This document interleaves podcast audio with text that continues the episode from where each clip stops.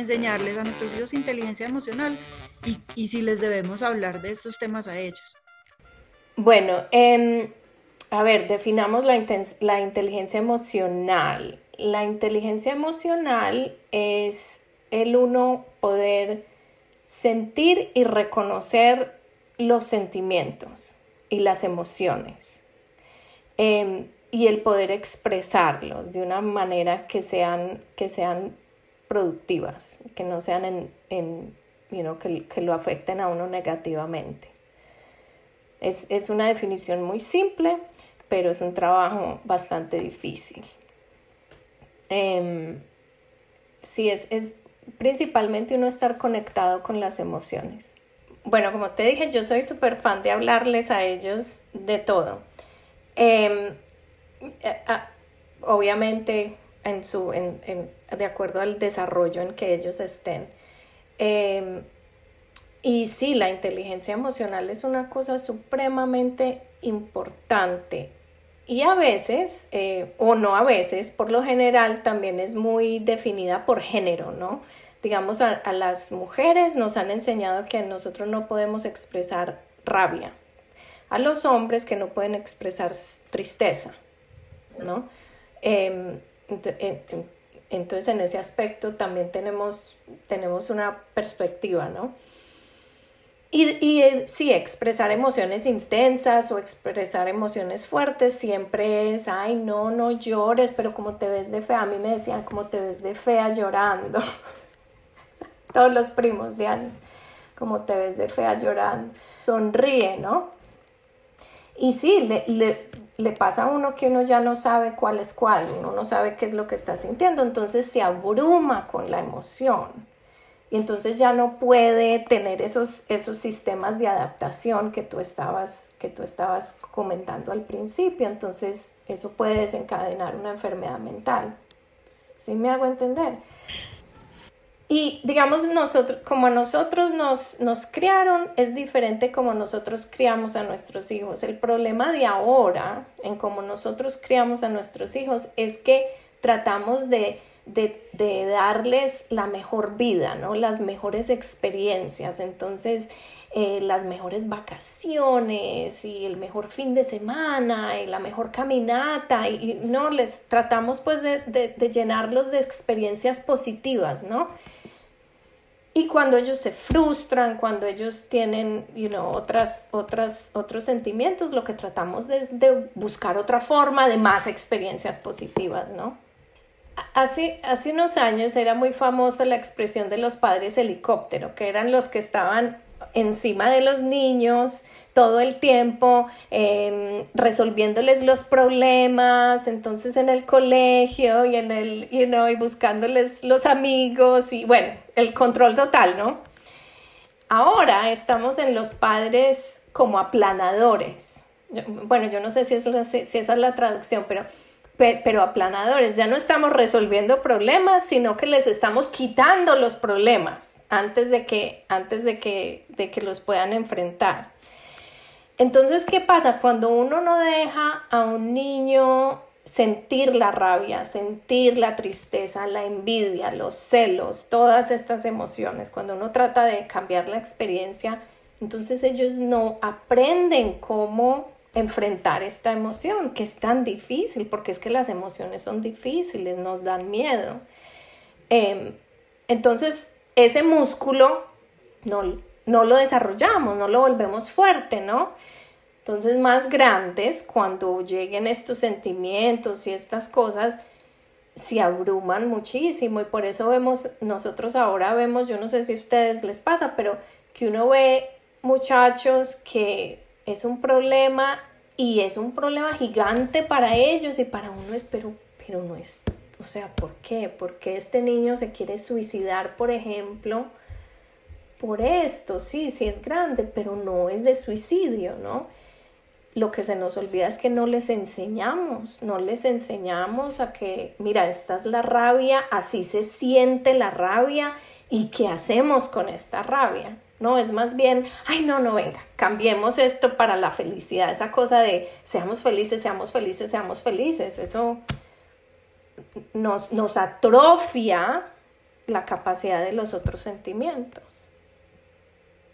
Y la importancia de eso, ¿no? Entonces llegamos a un trabajo y el, y el, y el jefe nos dice algo y nos descomponemos, ¿no?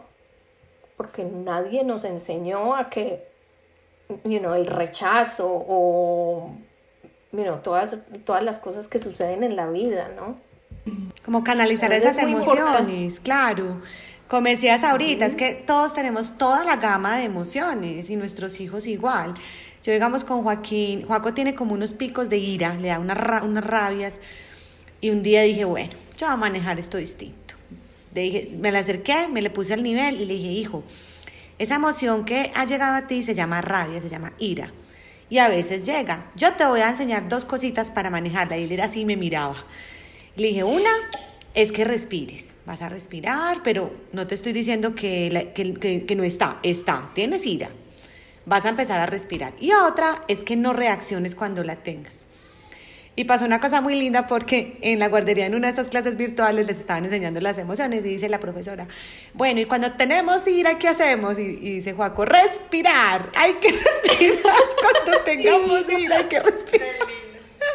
Y dice la profe, ¿y tú dónde aprendiste eso? Y no, mi mamá me dice que respire, porque entendí, y era de las que, y era de las que si él tenía ira, yo trataba de hacer algo para que no tuviera ira, y un día dije, ah, ah, ah pilas que este no es el camino.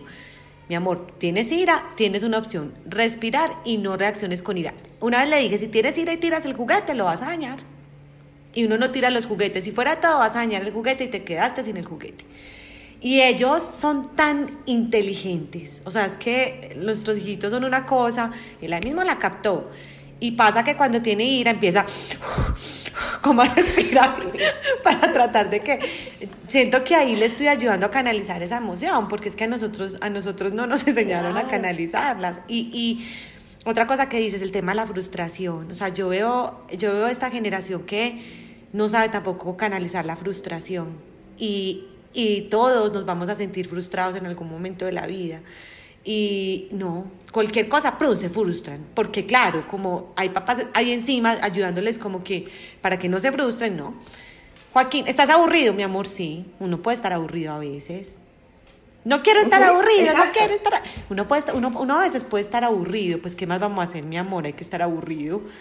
Y él me mira como... Sí, yo, sí, sí, Yo, yo, quiero decir una cosita antes de que Milo continúe, qué pena te interrumpo, continúes con, con lo que le vayas a preguntar a Natis, y es que a las mamás, pues estoy abogando por las mamás, porque me estoy defendiendo en este momento, porque yo creo que, que a nosotras nos han metido mucho ese cuento, porque estamos en la generación de lo que es el bullying, lo que es la depresión, lo que es los niños enfrentando pensamientos suicidas, y a mí eso me obsesiona, porque porque me da miedo que a Nico, Nico es un niño un poquito diferentico y a mí me da miedo que a él le hagan bullying porque ya le han hecho y él, y él se pone muy triste. Entonces uno se le despierta a la leona, ¿no? Sí. La, la sobreprotectora.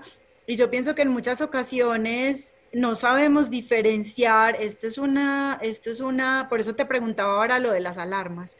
¿Esto es normal que lo que está sintiendo o será que se me está deprimiendo? Yo pienso que también estamos yéndonos hacia el otro lado. No, minuto, minuto, minuto, minuto. Yo voy a defender a las mamás y no soy capaz de que sigamos antes de defenderme a mí y al resto de mamás que por alguna razón estén en mi lugar.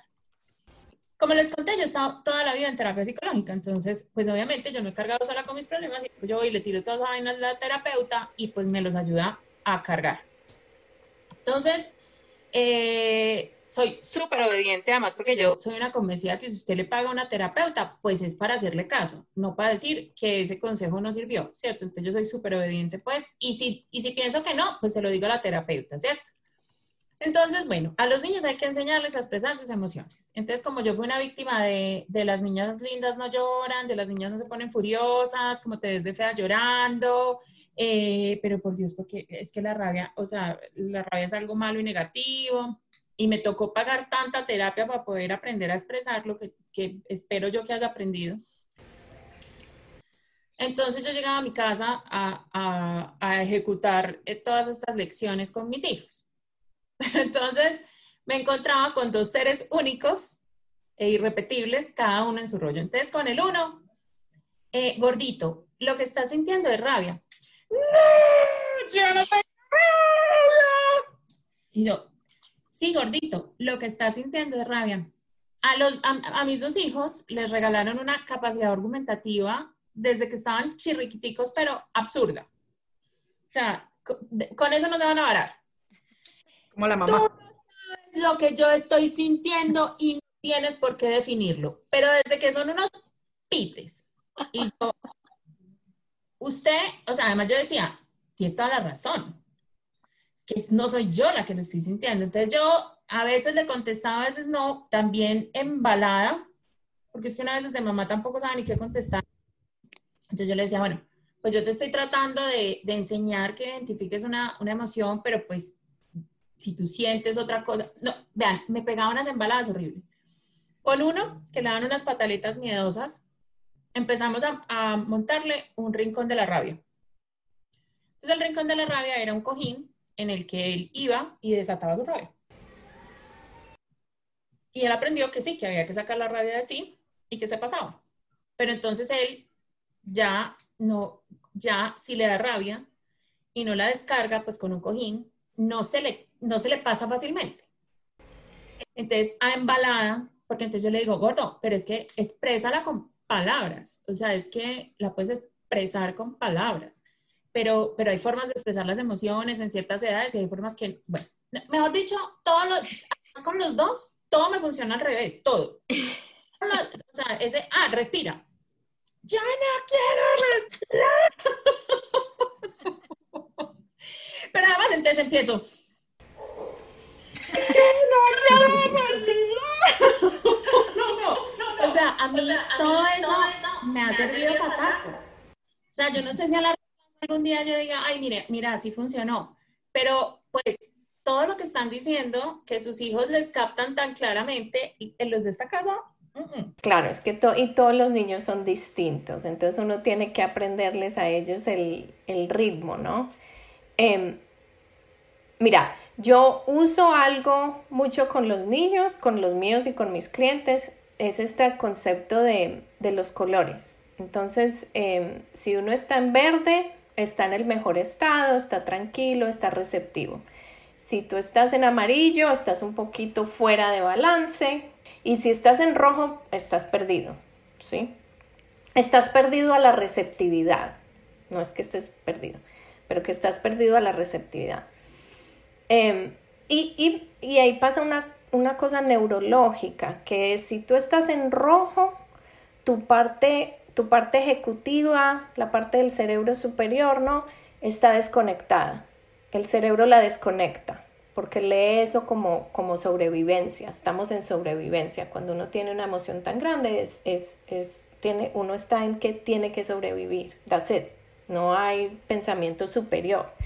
Entonces, tú argumentar algo en ese, en ese estado es absolutamente inútil porque no hay esa parte superior ahí conectada contigo. Entonces, si tú empiezas a decir, digamos, no, sí, pero mira, es que la rabia esto y esto, muchachito, es, ¿de qué me está hablando? Yo solo quiero aquí gritar, ¿sí?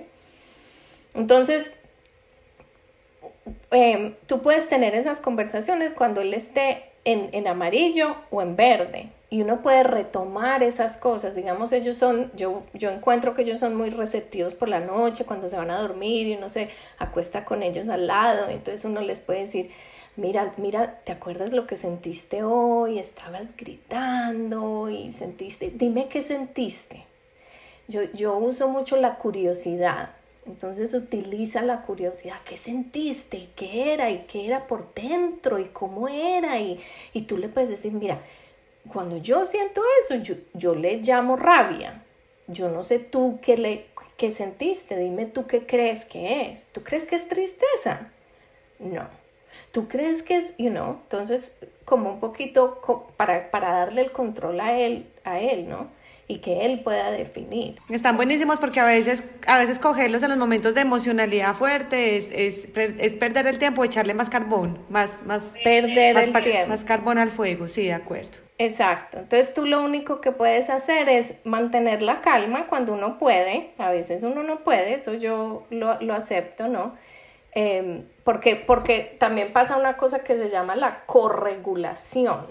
Entonces los niños siempre están leyendo a uno el cuerpo de uno, ¿sí? Lo que uno les está diciendo no verbalmente, ¿sí? Entonces, si yo estoy calvada, el cerebro en algún punto está, está eh, siendo receptivo a eso y puede también, you ayuda a la calma. No es que sea mágico, nada de aquí es mágico, uno intenta varias cosas, ¿no? Pero sí hay una cosa que se llama la corregulación con los, con los niños, sobre todo los chiquitos como ustedes tienen, bueno, los grandes también, la verdad. Sean, sean curiosas, la curiosidad lo lleva a uno a, uno, a, muchos lugares interiores de ellos, ¿no? Porque miren, la verdad es que la verdad es que la rabia que siento yo puede ser distinta a la que sientes tú. ¿sí? Y, y, y, cuando ellos a veces nos dicen, no, no es rabia, aunque sea rabia, como Dianis estaba diciendo, puede que sea tristeza. Porque, porque muchas veces, sobre todo los niños varones, pero, pero pasa, a mí me pasa, que yo todas las, las emociones las expreso es con rabia. Si yo estoy triste, me pongo brava. Si yo estoy celosa, me pongo brava. Exacto. Si tengo miedo, me pongo histérica. ¿Sí? Entonces sí puede ser otra cosa. Right? Entonces es un poquito ayudarles a ellos a descubrirse a ellos mismos. Sí. que eh, Fran entrara en defensa de las mamás, que es absolutamente buenísima tu intervención. Eh, te estaba diciendo que había una hipótesis que, digamos que yo tengo y me gustaría que tú, que tú me dieras como tu concepto y es, bueno, vivimos en un acelere tremendo, o sea, esto es, esto es un corre-corre, eh, nadie tiene tiempo para nada, tú con el que hablas está llevado el carajo. Eh, ahora con el tema del teletrabajo, que se supone que las cosas iban a ser más livianas, que va, los horarios son absurdos, eh, ya no logra uno diferenciar horario almuerzo, horario reunión, bueno, esto es, esto es un estrés muy, muy jodido. Y yo soy de las que pienso que hay que parar para reparar, que hay que hacerle un elogio a la lentitud, que hay que retomar los espacios de no hacer nada. El ocio es buenísimo para nuestras emociones y, y nuestra mente. Sentarse a ver un atardecer no es estar perdiendo el tiempo. Tomarse un vinito viendo el atardecer no es estar perdiendo el tiempo, pero parece que, que, el ocio es mal visto porque tienes que estar todo el tiempo produciendo, produciendo, produciendo en reunión tras reunión, en estar ocupado. Estar ocupado es como, como la, la máxima.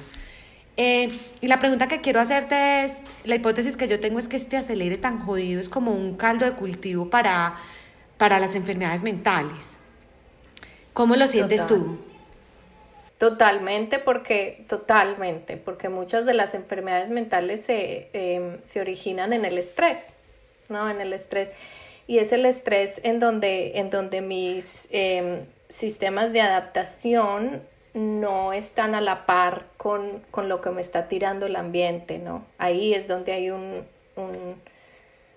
se quiebra, ¿no? Se quiebra el sistema. Entonces ahí se desarrolla, por ejemplo, la ansiedad. La ansiedad es, un, es, un, es una enfermedad mental, no siempre, pero, pero muy relacionada con, con el estrés, ¿no?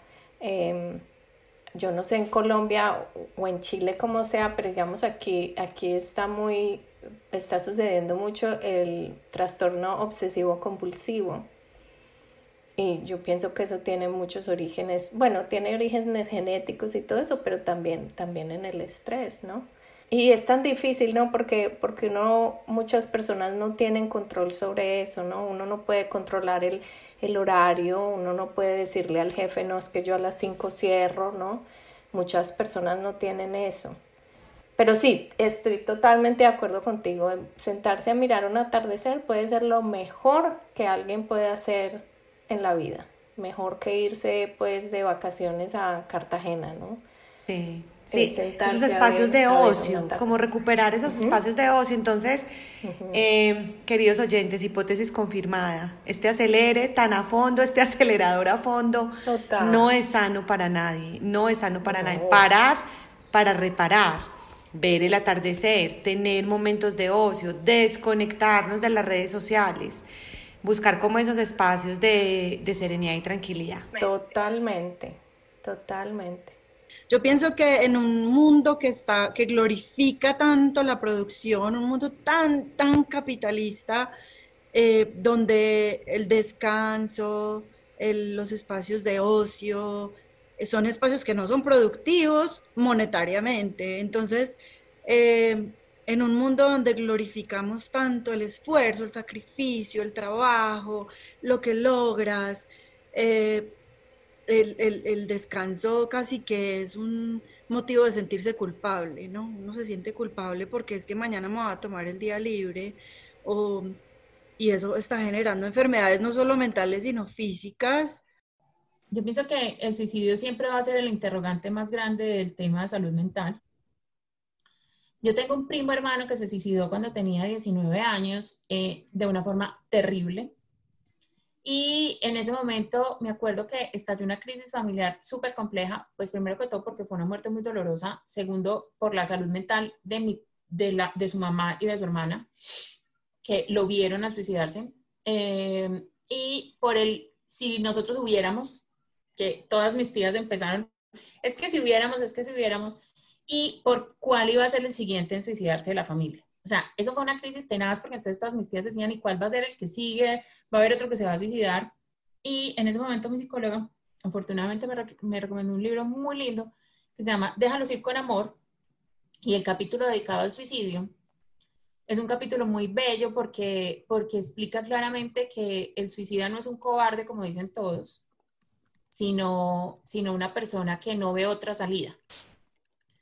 Eh, entonces, eh, hay una serie que se llama 13 Reasons Why, que habla del suicidio clara y frontalmente, que tiene incluso una línea de apoyo, o sea, que me parece que lo han hecho muy bien porque es en una serie, pues contar los adolescentes cuáles son las presiones que sienten para, para llegar a un tema de suicidio, los temas de bullying, bueno, todos los temas complejos en la adolescencia. Pero además, si usted está deprimido, o está pasando por un momento súper complejo y no sabe a quién acudir, pues hay una línea de atención. Pero entonces, hablemos un poco del suicidio, que, que ese es el tema más, o sea, yo creo que de los, de los tabús, ese es el más tabú de todos. Porque, porque cuando alguien se suicida en una familia, la gente ni siquiera es capaz de contar fulanito. O sea, usted decir, es que mi papá se suicidó. La gente no es capaz de hacerlo, o sea, dicen se murió eh, siempre tapan como el suicidio como si eso fuera, no sé, un pecado, como si eso fuera algo contagioso, como si eso fuera, no sé. Entonces, hablemos un poquito de eso. Sí, el, suicidio es una cosa complicada y pues em, es diferente, diferente para cada persona, ¿no? Em, el, suicidio está creciendo de forma impresionante en los últimos 20 años, ha, subido como el 30%. Em, o sea, es un problema, es un problema de salud pública, no solamente salud mental, sino de salud pública. Em, y, cada cultura, cada sociedad tiene la obligación de poner, de poner recursos ahí para, para las familias y para las personas y para, para apoyar esta, esta crisis.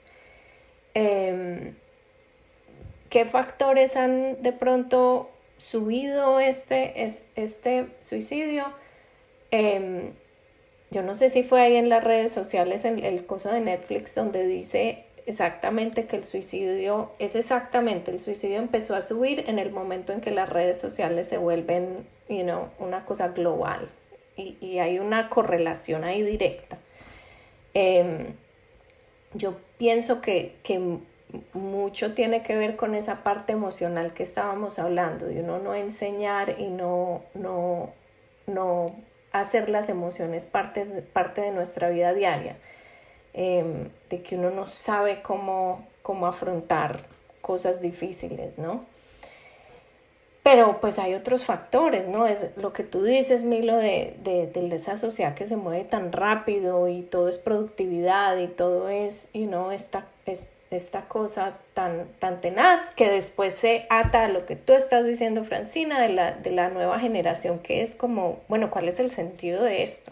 Yo no quiero solamente hacer plata en la vida, ¿qué es esto? ¿no? Entonces empieza uno ya a hablar del significado de la vida, ¿no? Eh, una cosa más existencial. Y, em, y, y hay una cosa importante que es que tiene como dos caras, ¿no? Que es la parte espiritual. eh, tenemos una crisis espiritual en el mundo. Y, al mismo tiempo, la religión ha sido una, una cosa muy opresiva, ¿no? Una cosa que nos pone a sentirnos culpa y todas esas cosas, you know, que hace la religión muy bien. Em, ¿Qué es lo que tú dices, Diana? Es que, que la religión unida al capitalismo hace la, la, cosa perfecta para uno sentirse súper culpable de sentarse a ver un atardecer. Es el capitalismo y es, y es esa, esa cosa de la cuestión de la culpa de la religión. Em, pero, pero sí hay una, una crisis de espiritualidad, que es, ah, otra vez, esa parte existencial. ¿Por qué estamos aquí? ¿Cuál es el, el plan más grande que hay, no? Estamos un poquito perdidos en eso y las, las generaciones que vienen están un poquito más perdidas con eso. La gente, las, personas que, tienen creencias, religiosas, tienen, menos em, vulnerabilidad al suicidio, por ejemplo, y tienen menos vulnerabilidad a, los, a, los problemas mentales, a, las enfermedades mentales. Eso hay que decirlo yo, aunque soy cero religiosa, pero es, es, es verdad. Pero ahí me entra una pregunta. Y, y, créeme que no les, o sea, yo no estoy cuestionando su creencia, pero pues eso, eso es lo que hay. Pero como son tan religiosas, lo más importante es orar porque Dios las va a aliviar. ¿cierto? Porque yo no tengo que ir donde un psicólogo, yo no tengo que ir donde un psiquiatra, sino que Dios, eh, a través de mi oración, pues yo me pongo en sus manos y Él me, me, me sana. Entonces ahí, ahí me, me, me hace cortocircuito lo que tú estás diciendo, porque si bien entiendo un poco como que eh, eh, la espiritualidad o la religiosidad le da un poco de sentido, de marco a la vida, eh, me preocupa un poco ese pensamiento de yo le entrego mis problemas a alguien más directamente y él se encarga, no me tengo que encargar yo. ¿Cómo la ves tú? Sí, no, no. Lo que tú dices es solo, es un marco, es una guía en la vida, pero no es la solución a la salud mental. Las, las personas obviamente que son creyentes y van a la iglesia y todo, también tienen enfermedades mentales. No digamos pues que no y que no se suicidan, no, también se suicidan, sino que el índice es menor, ¿sí? Pero sí, tú tienes toda la razón, el, entregarle a Dios mis problemas de salud mental, no, pues no, eso no me va a ayudar, porque es que el, problema de la salud mental también es un proceso de reflexión interior, ¿no? De hacer cambios, de hacer sanaciones, de, ustedes han, ido a la terapia, ¿no? Y eso, eso no sucede conmigo entregándoselo, entregándoselo a Dios. O sí, tienes toda la razón y, y lastimosamente Mira, por un lado es lastimosamente, porque entonces los previene un poco de, de accesar la parte de salud mental. Por otro lado, gracias a Dios, algunas personas tienen el padre y la iglesia y la religión, ¿sí? Porque si no tuvieran nada sería peor, ¿sí? Y yo creo que, la, que hay muchos, hay, hay muchos digamos, hay muchos eh, padres y muchas iglesias y todo que ya están aceptando mucho la parte psicológica y ellos, ellos muchísimos tienen mucho entrenamiento psicológico y, lo hacen muy bien y otros eh, se ayudan de, terapeutas, ¿no? yo creo que es un, que es un, matrimonio perfecto. Es un matrimonio perfecto, el, profesional de la, de la salud mental con, con, con, un, con un padre, digamos, un sacerdote, ¿no? Porque sí es una parte importante para, para, para las personas. Lo mismo que es el comer bien, el hacer ejercicio, sí, que eso no le va, como dices tú, Milo, que la meditación no le va a solucionar, a, no, le va, no lo va a arreglar a uno, pero sí le va a ayudar, ¿sí? El comer bien le va a ayudar, y el meditar le va a ayudar, y el hacer ejercicio le va a ayudar, y el ir a la iglesia le va a ayudar, ¿no? No, no tienen que ser exclusivos. En, la cultura nuestra, las enfermedades mentales eran de esconder. O sea, si tú, si tú digamos, tenías un, generalmente en, familias tan grandes como en las paisas, entonces eran 10 hijos y obviamente alguno salía con algún, algún tema de aprendizaje o algo, lo escondían, en vez de mandarlo al colegio, lo escondían, lo escondían y lo dejaban encerrado en la casa, o sea, cosas de ese estilo. Entonces, eh, no está posible eh, el tema psicólogo o psiquiatra, pues. Ay, no, qué, qué triste, ¿no? Y, y, mira, es que, y esa es una de las cosas, digamos, Dianis, que tú dijiste al principio y que tú estás diciendo en este momento, la, esa cosa de esconder el enfermo mental. Y, y es que cuando pensamos, cuando decimos enfermedad mental, pensamos en, en, en enfermedad mental extrema, ¿no? En una psicosis, en, en you know, o una persona supremamente incapacitada. Esa es la enfermedad mental. No pensamos que es, no, es también usted no, no quererse levantar todas las mañanas o tener mucha ansiedad constante. Y entonces un poquito también educar a las personas en eso, que es que, que es que usted ir al psicólogo no significa que va a terminar en, en el psiquiátrico, ¿no? Amarrado y como, como, uno se, como uno se imagina la enfermedad mental, que eso, eso es una parte chiquitica de lo que es la salud mental. La mayoría están en estas cosas de la depresión, la ansiedad, que son, que son mucho más normales. Iba, iba a comentar en lo que tú dijiste hace un rato sobre, sobre la parte colombiana, cultural, de todo, de todo el trauma que ha sufrido la sociedad colombiana. Y hay que darle el nombre que es, que es trauma. Nosotros tenemos, yo creo que todos todos o muchísimos tenemos una cosa de estrés postraumático tremenda y, no creo que hayamos hecho suficiente eh, reconocimiento de eso. Es trauma y se le tiene que llamar trauma.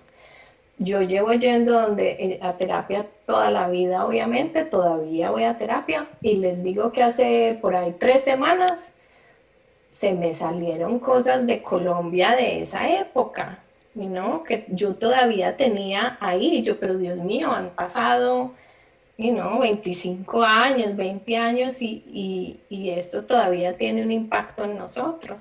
Muy fuerte, es que eso mismo me pasó a mí, o sea, yo no, yo no lo había, o sea, yo recordaba, digamos, esos, esos eventos, pero no, no los asimilaba con nada traumático para mí, porque como todos los tenemos, todos tenemos un, cuento traumático con la violencia en Colombia, entonces yo no lo, pues como que no lo notaba como algo importante y me di cuenta que no es importante, es importantísimo, pues, pero y es difícil recapitular todo eso y, y, cuando yo me vi Pablo Escobar, yo, yo decía, Dios mío, es que, es, o sea, es que vivimos en una cosa horrible, horrible, es que yo me acuerdo de las botas, de todo.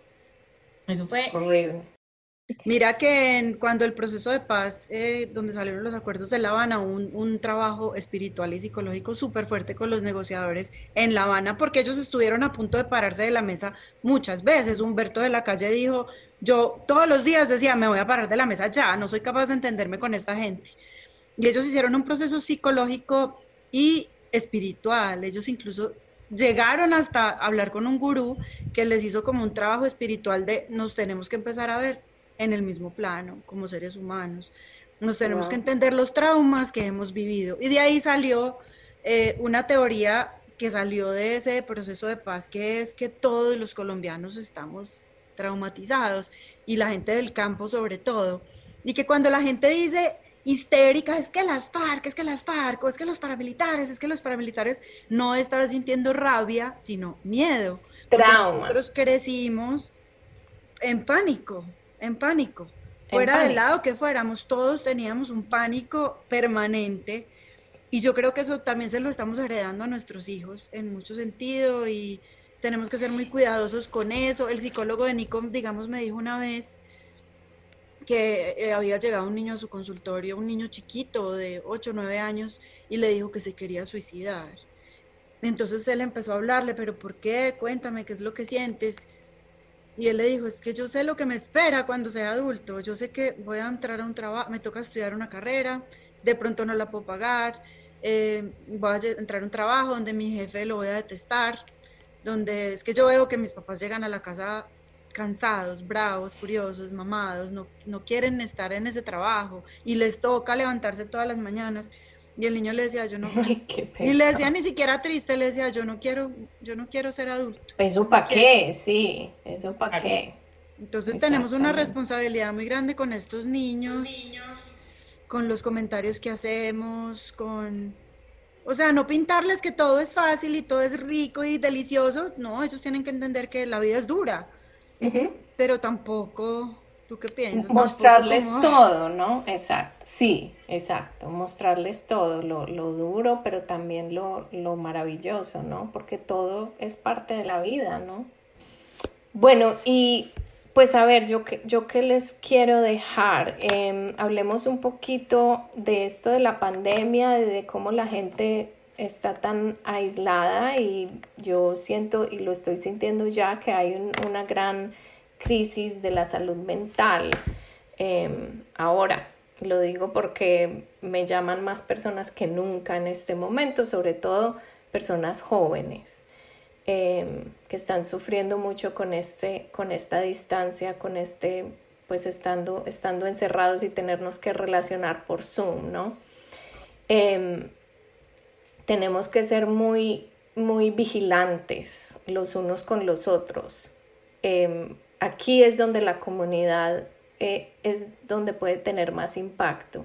De ustedes, digamos, si ustedes saben de una tía, de un primo de que está solo, siempre estar eh, pendientes de ellos, ¿no? Y darles, darles una salida social em, como se pueda, ¿no? Em, y con nosotros, con nosotros, con nuestra familia, em, muy importante ese contacto físico y, salir cuando puedan salir, ¿no?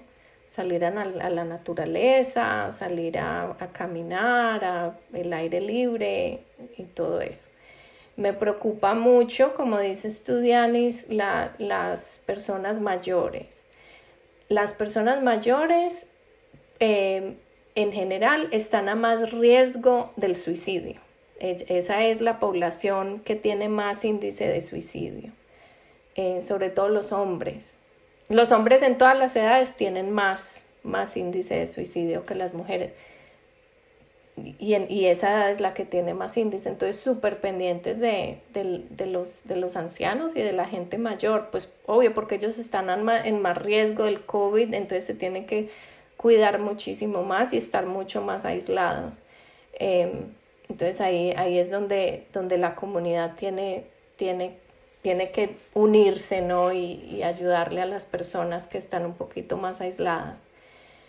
Y lo que yo quisiera que, que se llevara la gente que está, que está oyendo es que, es que la salud mental no es ese extremo que nos imaginamos, que la salud mental es también esas pequeñas cosas que nos hacen de pronto que nos hacen la vida más difícil de lo que puede ser cuando estamos saludables y que nos impactan sectores em, de nuestra vida, ¿no? que nos impacta de pronto la salud, la escuela, el trabajo, la familia. Si hay un impacto en una de esas áreas que sea negativo, ahí es, es donde, debemos, de, donde debemos actuar. A mí me parece que yo no me puedo ir de este programa sin, sin, sin hablar. Qué raro, ¿no? si bien yo soy del lado de los, de los optimistas, pues súper optimistas, mm, y tengo clarísimo que ese cuento de imagínatelo y, y lo atraerás, y el secreto, y, y, si tú eres positivo todo saldrá bien, y todas esas pendejadas, eso es súper nocivo para cualquiera pienso que, pienso que salir a disfrutarse hasta el detalle más pequeño es fundamental para vivir una vida plena. Porque, porque la vida tiene cosas difíciles, claro que sí, pero yo también pienso que la vida es bella. O sea, ese, esa campaña de Manizales contra la depresión, si bien me parece que, que, pues la verdad no la conozco muy bien, pero le falta un poquito de contenido porque, porque es importante que enmarquen el tema de la depresión en lo que realmente es, y es un desbalance químico. Eh, pensar que la vida es bella es fundamental para cualquier persona, independiente de lo que esté viviendo, porque, porque por ejemplo, yo hoy en día sí, llevo cinco meses encerrada, eh, estoy en un país que no es el mío, bueno, no sé cuándo volveré a Colombia porque pues el, el aeropuerto lo abren y lo cierran cada 15 días eh, dicen que lo van a abrir y mentiras que no, bueno, en fin. Mm, pero si yo no estuviera saliendo todos los días de mi casa viendo cómo es de linda la primavera porque florecen todo, eh, que es que es una cosa hermosa. O sea, ustedes no se imaginan, o sea, es que me disfruto cada florecita. O sea, es que me parece una cuca. Eh, disfrutarme el clima porque es que estaba chupando frío, lo que quieran, y ahorita el clima está calientico, pero con viento frío, y entonces el viento lo, lo refresca a uno. O sea, yo sé que suena muy ridículo, muy cursi, muy lo que quieran, pero es que eso es que me está dando la vida en este momento, ¿cierto? Tomarme una copita de vino aquí con ustedes en el programa que me parece una delicia y por qué no tomármelas, estoy en Chile y aquí los vinos son espectaculares. Y, y yo pienso que sí tenemos que pensar que la vida es bella porque la vida sí es bella. Tiene cosas muy complejas y hay días en que nos levantamos como no es y independiente de la flor y del viento y de lo que sea, yo hay días en que digo, voy a mandar estos tres manes para la conchinchina o lo que sea, la, sigo pensando que la vida es bella. Sigo pensando que, que como dice Pilar, venimos a aprender, a ser felices y a servir. Y si, y si somos capaces de entender eso, pues entendimos la vida. Totalmente de acuerdo. Sí. Cuando yo, mira, cuando yo digo positivismo tóxico, es esa cosa extrema de que entonces yo le cierro la, la cosa. Pero sí, tienes toda la razón. Mira, la semana pasada en California, ¿no? Ustedes saben los incendios que hubieron aquí y el aire estaba horrible el miércoles nos levantamos y fue como si fuera de noche todo el día, fue como el apocalipsis y el cielo estaba rojo todo el día, la cosa más miedosa del mundo. Cuando salió el cielo el sábado, yo decía, pero ¿qué es esta belleza? El cielo, el cielo azul, ¿no? Entonces sí, son esas cositas que tú dices, la florecita y el cielo y están en todas partes, totalmente de acuerdo. Y eso a mí me dijo, no, porque uno solo piensa en este COVID de todo lo que ha perdido, ¿no? Cuando pasaron los incendios, yo dije, un momentico, no perdimos todo. y no, podemos perder el cielo. Y nosotras en todos los programas que hemos hecho, y pues espero que los veas todos ahora que ya vas a ser nuestra fan. Claro. Qué compromiso familiar tan No, yo me los quiero oír todos, me parecen una maravilla. Nosotras siempre hablamos, eh, yo no sé por qué, yo creo que es por la personalidad de las tres, que todo lo tenemos que ver desde un sitio de gratitud, desde un sitio de amor, de gratitud hacia lo que tenemos y vemos y, y experimentamos, sea bueno o sea malo, porque, porque porque, porque está vivo, porque usted está vivo, tiene que vivir. Usted no solo está sobreviviendo, ¿cierto? Entonces eso que tú dices me parece espectacular, me parece muy bonito. Ven, quiero decir una, una última cosa. Para las mamás, quiero que no se sientan culpables cuando eh, le pongan el, el videojuego y las pantallas y eso como la niñera. Todos necesitamos esa niñera y es una niñera maravillosa. Gracias. Esa era la frase que yo necesitaba. Autorizadas, totalmente, totalmente. Por Mamá feliz, niño feliz. Por salud mental. sí. Exacto. Es una niñera maravillosa. qué maravilla. bueno, no, eh, Natis, mil gracias, mil gracias por todo lo que nos enseñaste hoy. Yo, yo salgo con una cantidad de información nueva que pues que también es una invitación a las personas que quieran hacer esta exploración psicológica de sus vidas, que uno todos los días aprende cosas nuevas de sí mismo y de, y de cómo mejorar, ¿cierto? Eh, muchas gracias, muchas gracias por estar con nosotras. Eh, voy a hacer como un resumen del programa de hoy. Nosotros al final siempre terminamos como con unos puntos claves de la conversación.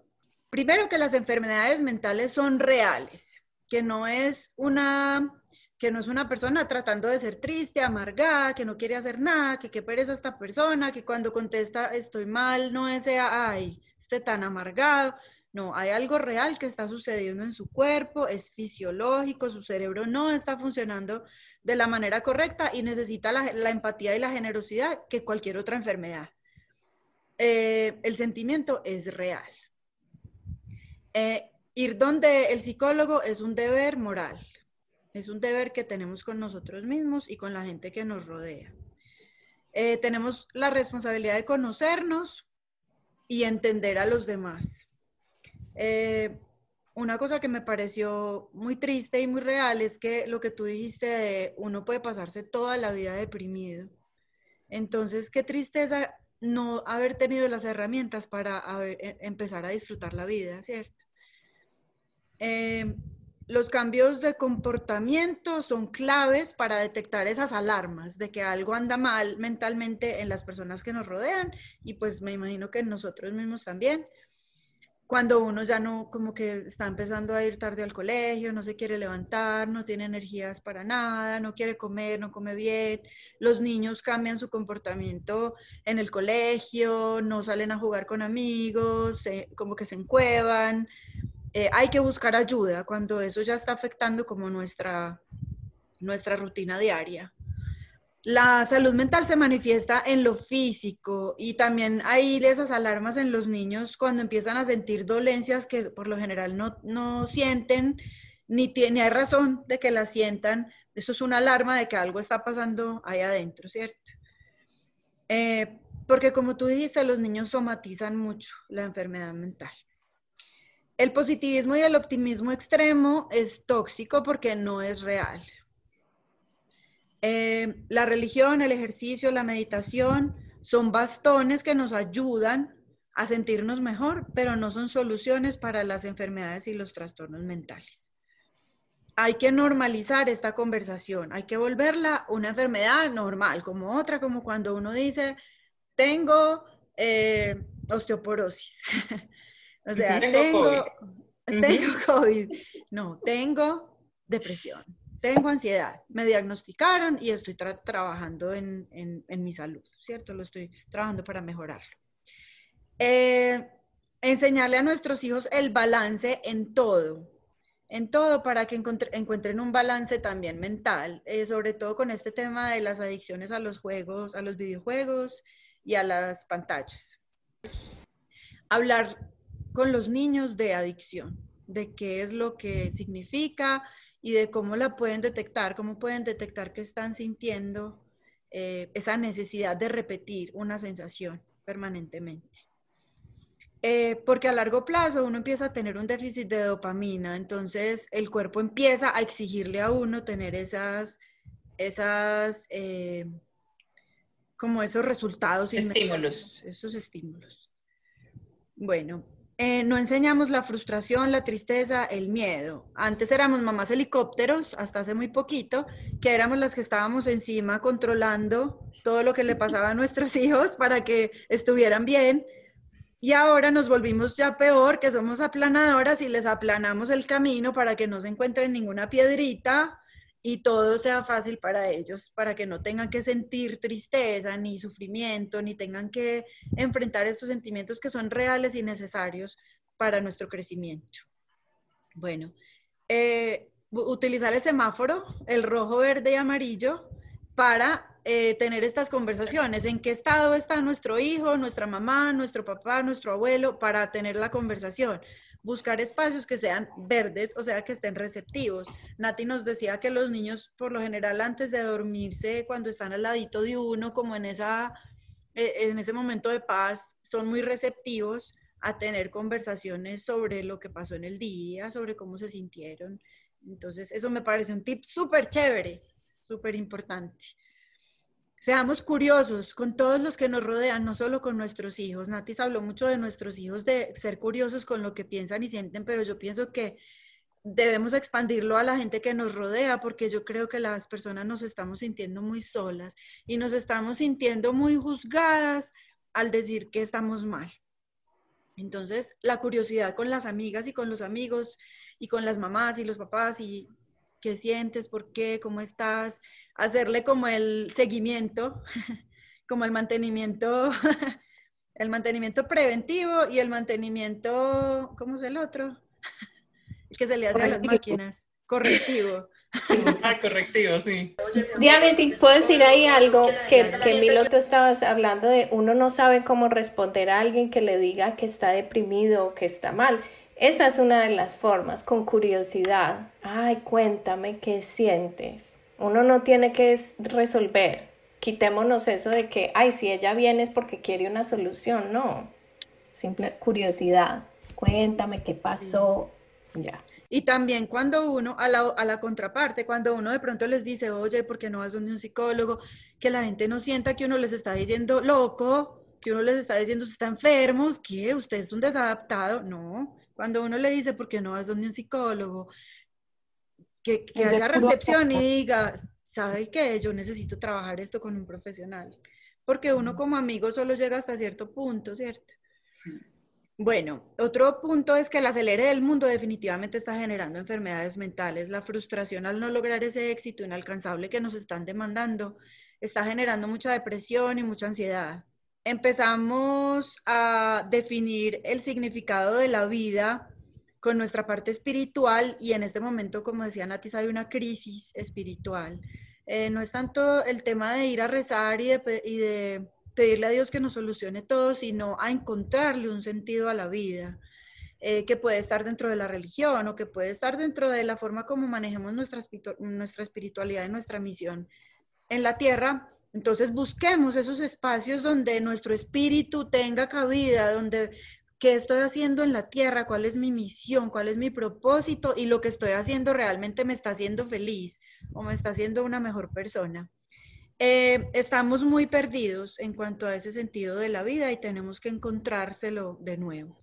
Eh, cuando pensamos en la salud, en la enfermedad mental, pensamos en la enfermedad esa extrema, en la que es una persona que tiene un problema mucho más severo, mucho más grave, que igual necesita la misma compasión y empatía, o sea, no, ni juicios ni rechazos.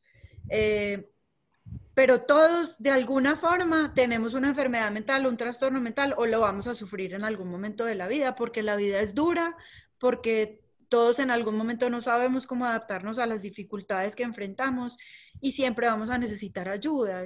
Pedir ayuda está bien, mejor dicho, pedir ayuda es el ideal, ¿cierto? Eh, Natis hablaba de la pandemia, que hay una crisis de salud mental tenaz con esta con las distancias y con esta falta de contacto físico, con que los niños no estén jugando con los amiguitos, los ancianos están encerrados, digamos, en Colombia, encerrados totalmente y tenemos que ser muy vigilantes los unos con los otros. Este es el momento en el que la comunidad se una en el cuidado del uno al otro. Y lo último que, Nat, que Franci nos dijo hermoso, que tiene toda la razón, es que la vida es bella y la vida yo le complementaría que es que las partes malucas de la vida también son bellas, también es bello sentir tristeza, sentir rabia, sentir frustración, eso también es bello porque eso es lo que nos motiva a evolucionar, a crecer y a buscar soluciones. Y la evolución del ser humano ha sido gracias a buscar soluciones a los problemas. Y nos sana. la tristeza y la rabia nos sanan. Total. A ti tan bella, muchas gracias por la generosidad. Gracias, Nati. Sí, muchas gracias. Claro que sí, gracias por invitarme y estoy supremamente orgullosa de, ustedes. Ay, tan linda, muchas gracias. Muchas gracias a todos por estar pendientes. Nos vemos dentro de 15 días en otro programa. Natis, mil gracias. Chao, las quiero mucho. Besitos, gracias.